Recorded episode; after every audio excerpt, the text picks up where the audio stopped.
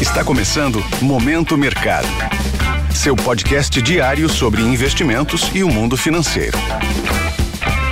Muito bom dia para você ligado no Momento Mercado. Eu sou Tailão Oliveira e bora para mais um episódio desse podcast que te informa e te atualiza sobre o mercado financeiro. Hoje vou falar sobre o fechamento do dia 6 de outubro, sexta-feira.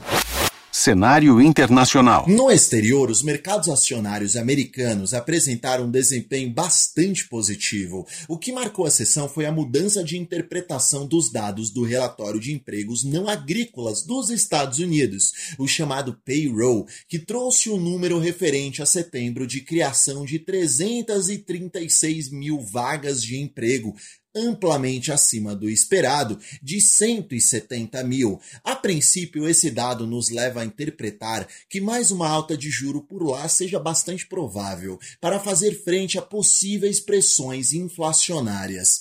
Porém, o salário médio por hora do americano caiu, o que favoreceu o sentimento contrário, uma reinterpretação do dado, ou seja, que o avanço de preços está sendo controlado e logo não é necessário que o Banco Central americano vá além do patamar atual, entre 5,25% e 5,5% nos seus juros. Claramente, isso favorece a renda variável. Assim, o S&P 500 subiu 1,18%, o Nasdaq 1,60% e o Dow Jones 0,87%. Em relação à renda fixa, os treasuries, títulos públicos americanos considerados um porto seguro pelos investidores, reduziram o ímpeto de alta após a interpretação do payroll, mas mantiveram um comportamento de abertura. Neste cenário, o índice DXY, que mede o desempenho do dólar ante seis moedas fortes ao redor do mundo, demonstrou arrefecimento. Cenário nacional. A respeito do ambiente local, no câmbio, o real apresentou valorização comparada ao dólar de 0,14%, indo ao patamar de R$ 5,16. Em relação à renda fixa, a curva de juros apresentou um comportamento de fechamento, isto é, os títulos públicos tiveram queda em suas remunerações em meio a um cenário mais benigno. O movimento que temos observado na renda fixa é de inclinação. Isto é, no curto prazo a situação está mais otimista por conta das reduções de expectativas de inflação a este e ao próximo ano, e no longo prazo títulos aumentam a sua remuneração em razão de um cenário fiscal local ainda com incertezas, além de um ambiente global mais difícil que respinga por aqui.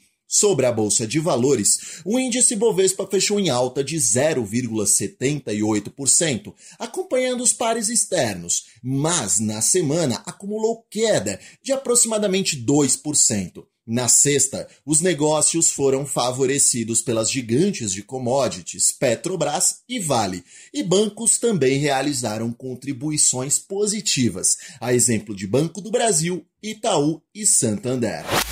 Pontos de atenção. Olha só, em relação ao exterior, a agenda está mais esvaziada. Em cenário local, teremos a divulgação do Boletim Focus, que traz as principais projeções do mercado.